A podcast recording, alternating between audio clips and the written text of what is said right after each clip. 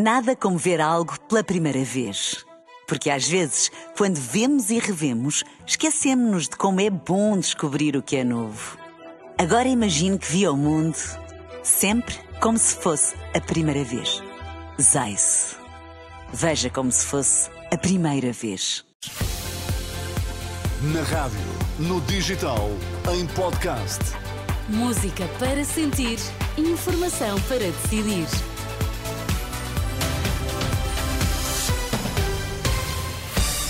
Antes da edição da noite, vamos às notícias em destaque. Polícias em protesto, primeiro com carros patrulha estacionados à frente das esquadras, agora com uma vigília frente ao Parlamento. As corporações de bombeiros vão passar a cobrar uma taxa aos hospitais que retenham as macas das ambulâncias. Vigília de protesto de polícias e militares da GNR frente ao Parlamento. Numa noite de chuva, cerca de quatro centenas de agentes e militares da Guarda reivindicam melhores condições de trabalho e melhores salários. Armando Ferreira, do Sindicato Nacional de Polícias, lamenta que o poder político se esqueça destes profissionais em detrimento de outros. A principal situação, de facto, é a falta de valorização profissional e salarial dos profissionais da Polícia de Segurança Pública e dos militares da, da Guarda Nacional Republicana. Eh, nós agora recentemente verificámos que o governo português valorizou e muito bem os nossos colegas da Polícia Judiciária com um suplemento de missão eh, que lhes deu eh, em algumas situações uma valorização de cerca de 500 a 700 euros. E aos profissionais da Polícia de Segurança Pública, o governo português disse: não temos nada para vos dar. Sentimos-nos discriminados, sentimos-nos esquecidos, maltratados e eu acho que hoje os polícias deram um grito eh, bem forte eh, e disseram: eh, vocês esqueceram-se de nós, mas nós estamos aqui. Armando Ferreira, do Sindicato Nacional de Polícias, ouvido esta noite pela SIC Notícias, na vigília que decorre frente à Assembleia da República.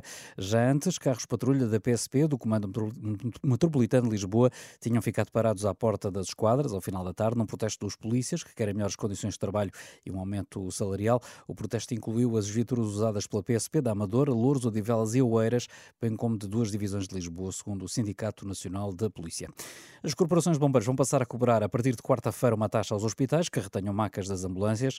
A decisão da Liga dos Bombeiros vai ser levada amanhã à reunião com a Direção Executiva do Serviço Nacional de Saúde.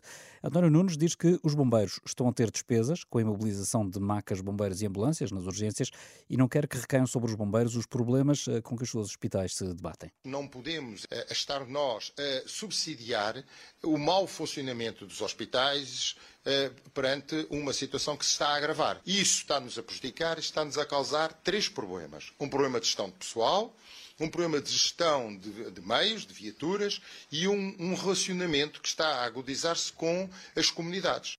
Questionado sobre qual vai ser a reação caso os hospitais não paguem esta taxa, o presidente da Liga dos Bombeiros ameaça que a medida seguinte é não retirar do hospital os doentes que têm alta. Para já, depois da primeira hora de espera, as corporações querem passar a cobrar uma taxa que terá um agravamento de 50 euros por cada duas horas por cada maca retida num hospital.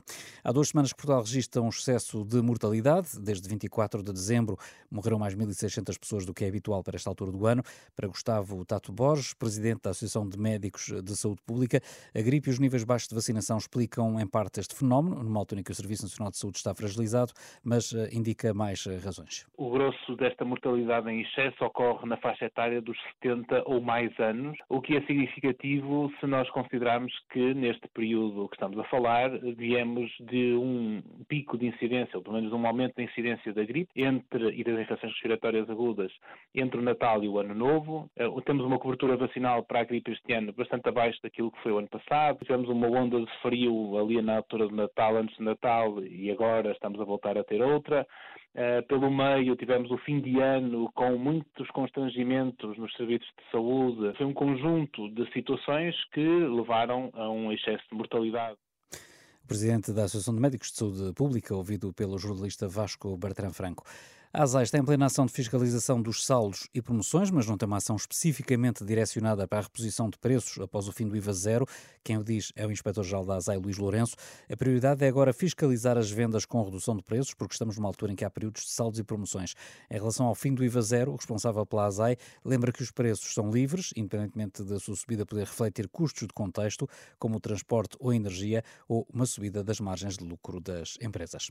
Já a seguir, da edição da noite. Nada como ver algo pela primeira vez. Porque às vezes, quando vemos e revemos, esquecemos-nos de como é bom descobrir o que é novo.